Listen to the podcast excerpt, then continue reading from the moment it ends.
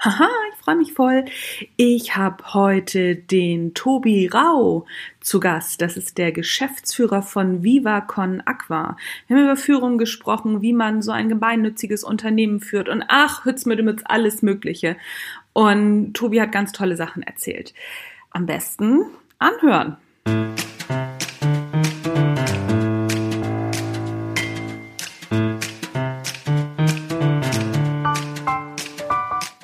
Herzlich willkommen beim Natural Leadership Podcast. Der Podcast, der dir dabei hilft, der Mensch bzw. die Führungskraft zu werden, die du sein willst. Du bekommst innovative Ideen, praktische Tipps, jede Menge Impulse, Impulse und neueste Informationen aus der Hirnforschung für deinen beruflichen Erfolg und deinen persönlichen Entwicklungsprozess.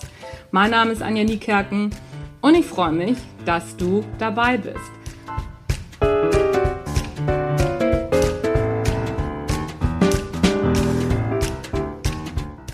Heute freue ich mich noch viel mehr, denn ich habe zu Gast Tobias Rau. Tobias ist geschäftsführender Vorstand bei Viva Con Aqua.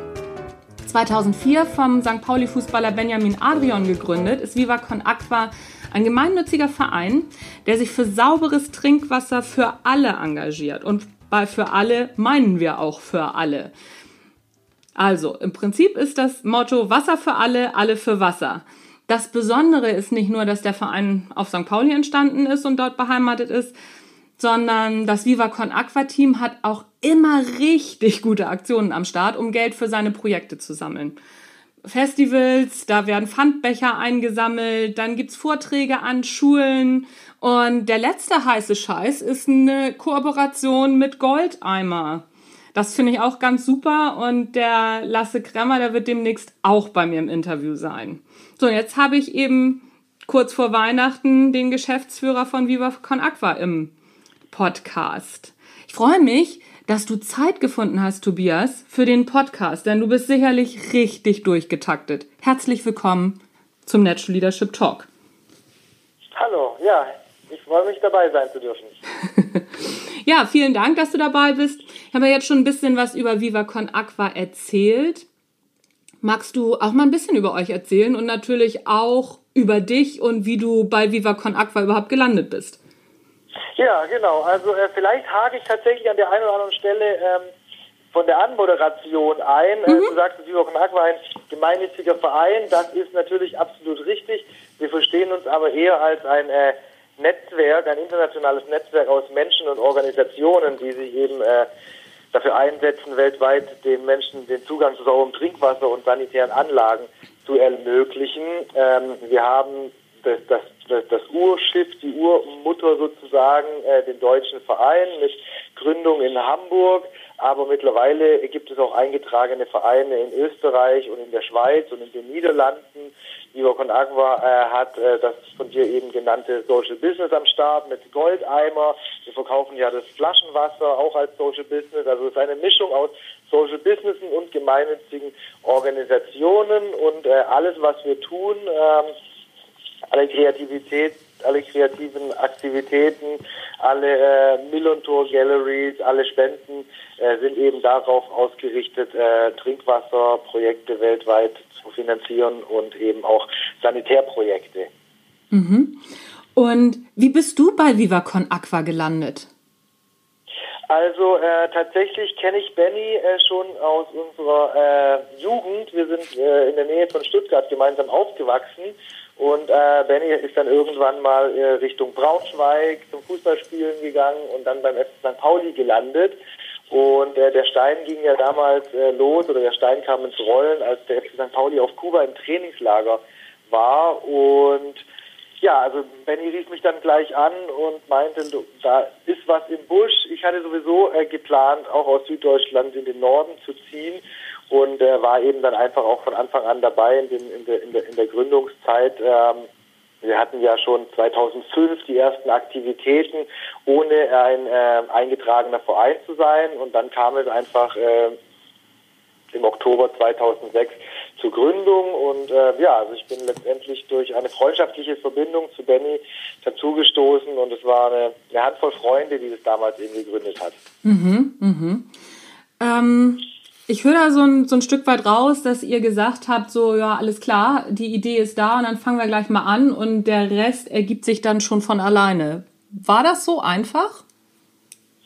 Ja, also so einfach weiß ich nicht genau, aber es war ziemlich genauso. Also wir hatten ja schon seit längerem die, die Idee irgendwie, äh, das, was uns Spaß macht, mit was Freudvollem, Sinnstiftendem zu verbinden.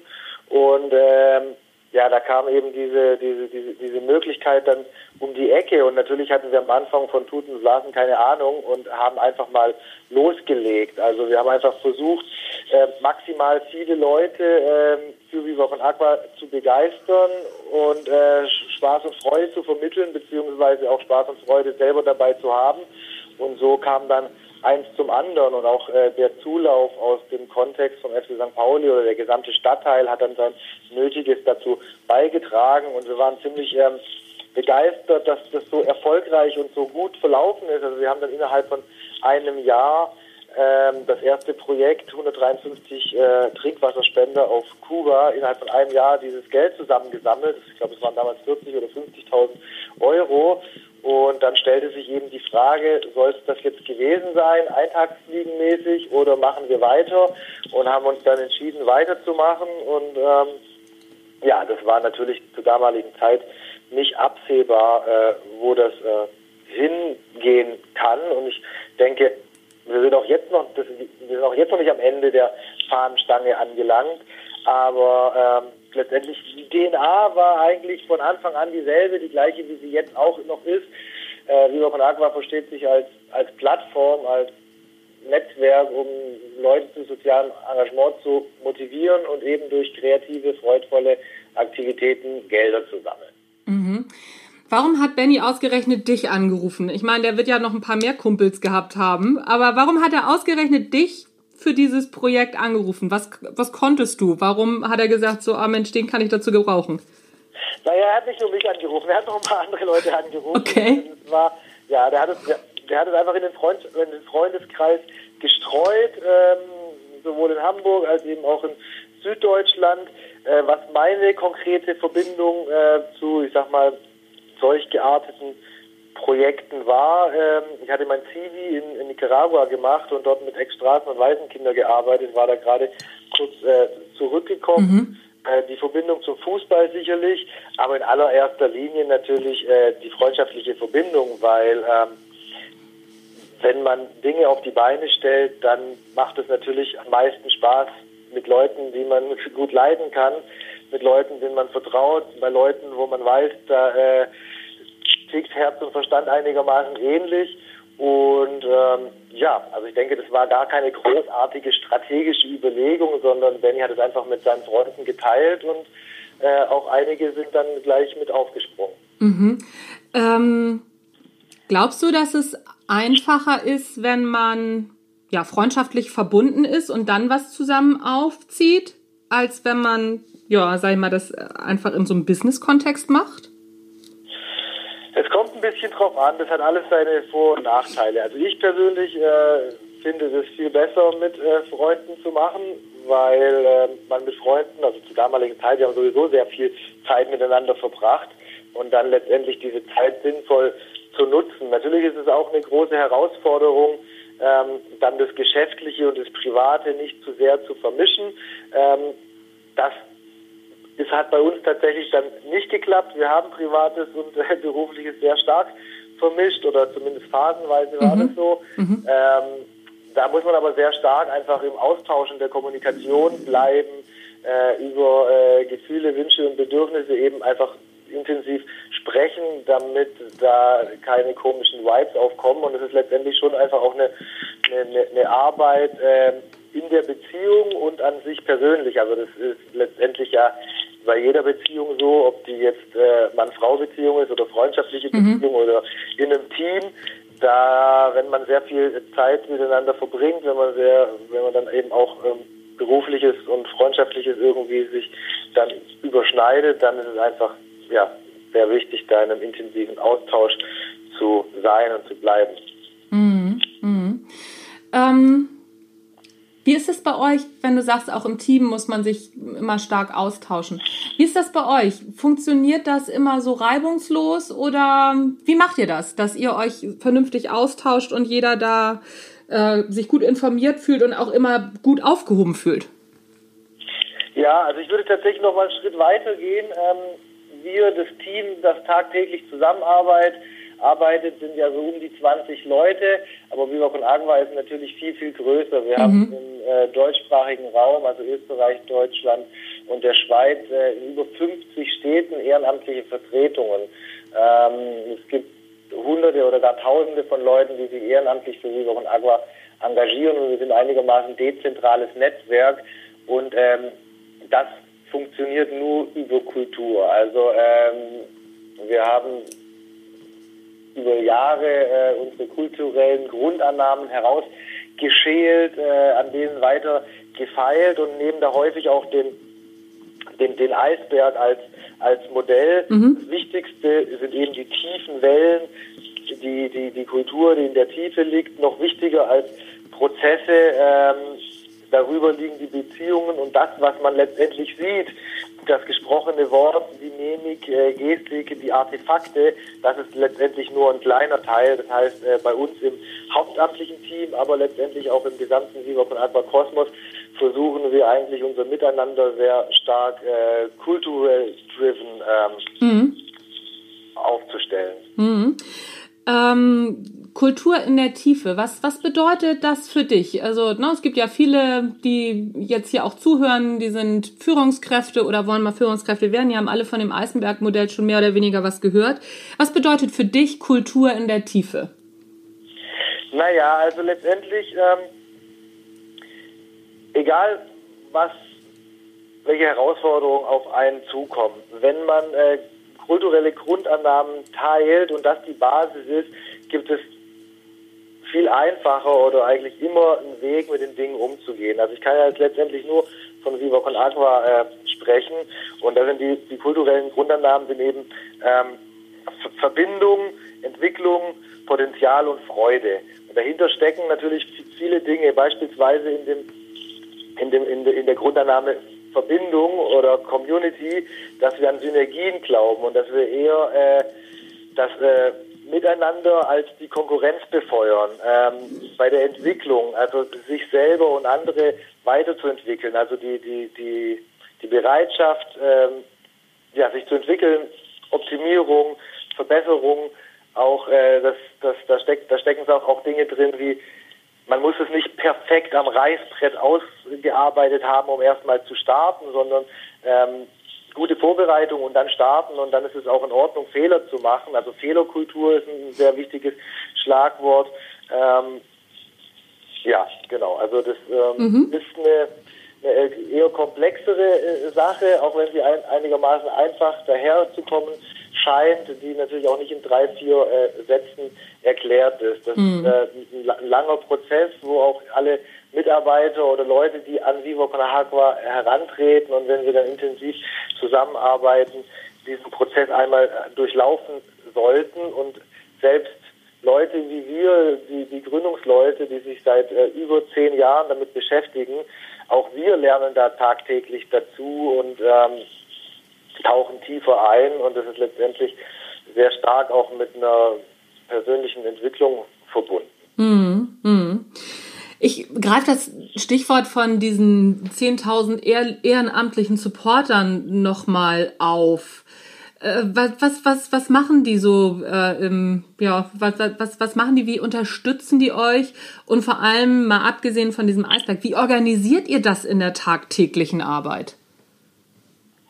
Naja, also ähm, auch da vielleicht ein bisschen weiter ausgeholt, so geschichtlich von von Anfang an sind Leute an uns herangetreten, haben gesagt, so hey, Viva con Aqua, tolle Sache, möchte ich gerne mitmachen und wir äh, natürlich gleich hier finden wir super, mach mit, äh, hier hast du äh, Flyer und äh, Infomaterial und so, leg mal los.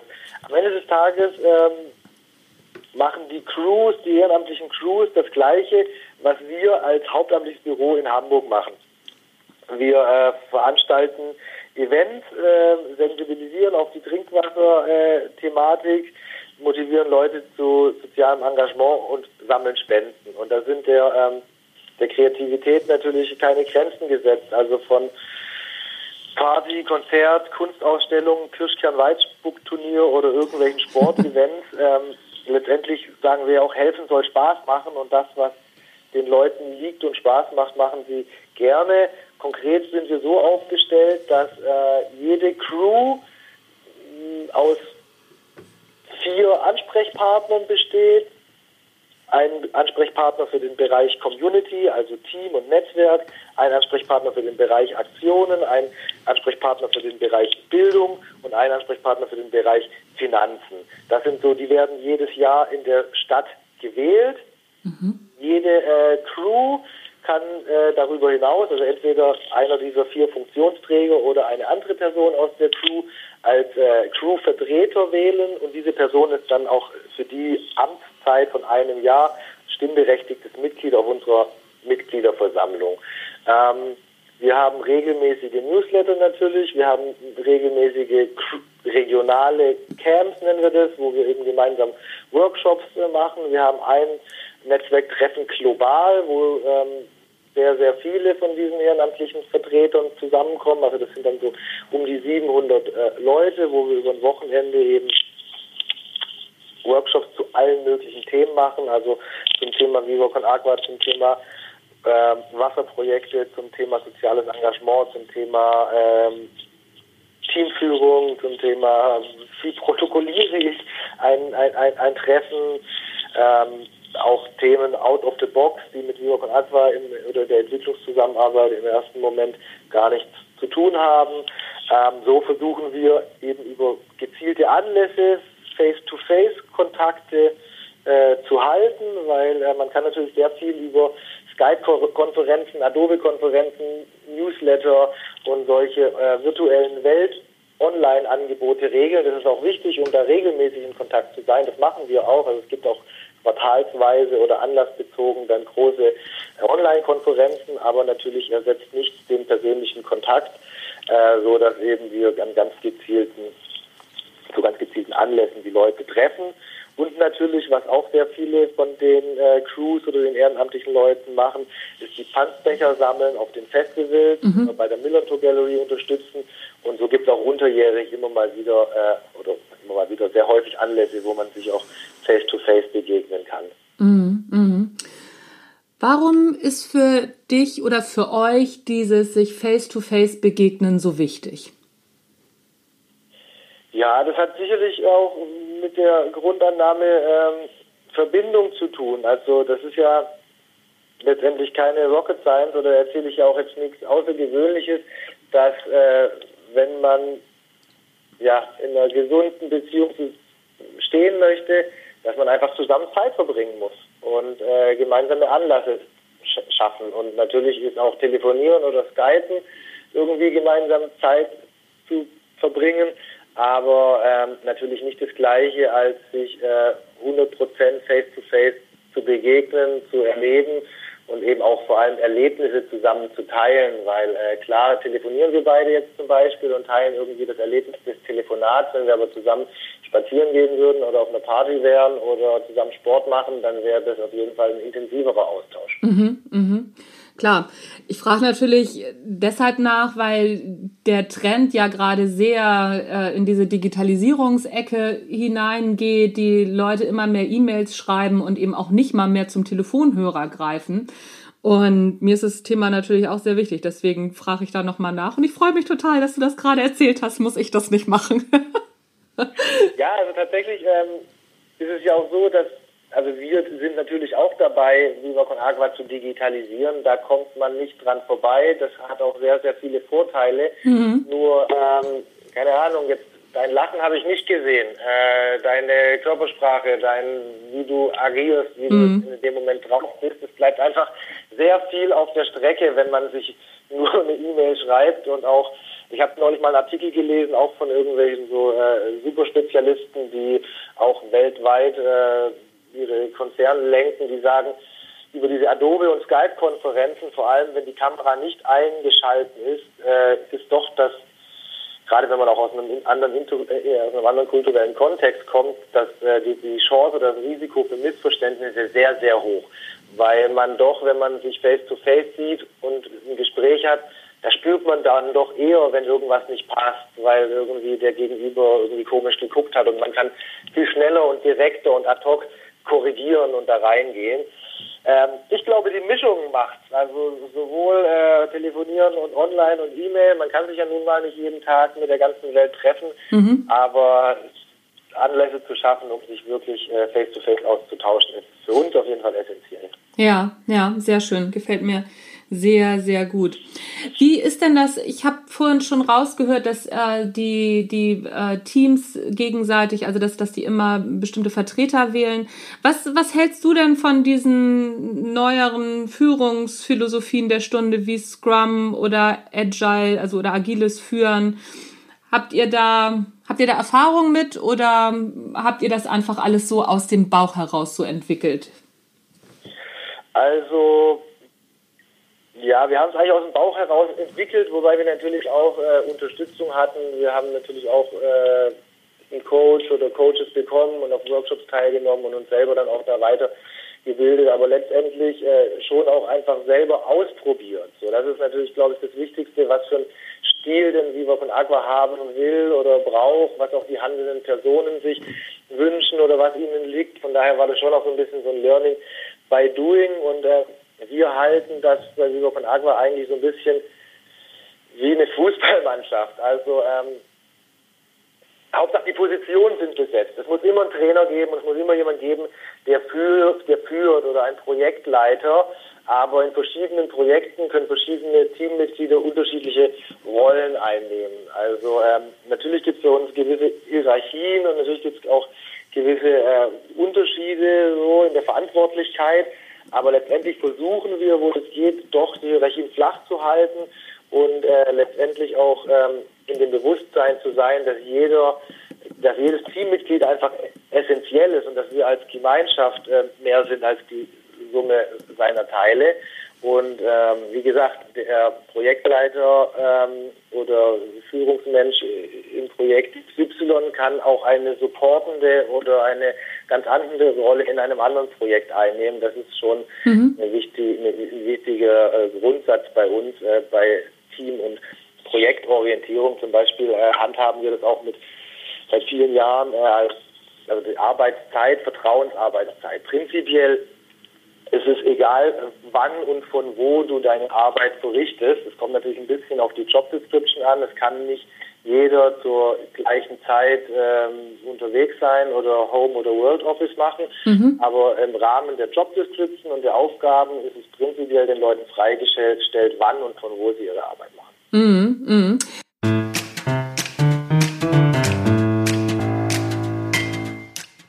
Das war der erste Teil des Interviews mit Tobi Rau. Der zweite Teil ist im Prinzip gleich hinten dran. Kannst du also gleich weiterhören oder du hörst es morgen oder übermorgen oder nächste Woche, ganz wie du willst. Ich habe das auf jeden Fall in zwei Teile geteilt. Natürlich geht es auch ein Stück weit um Downloadzahlen, aber auch darum, dass die nächste Folge ersetzt dann die Montagsmotivation. Denk dran, morgen gibt es keine Montagsmotivation, sondern es gibt eben gleich hinten dran den zweiten Teil des Interviews. Mein Name ist Anja Niekerken. Ich freue mich, wenn du auch in den zweiten Teil des Interviews reinhörst, weil Tobi hat echt tolle Sachen erzählt. Tschüss, bis dann.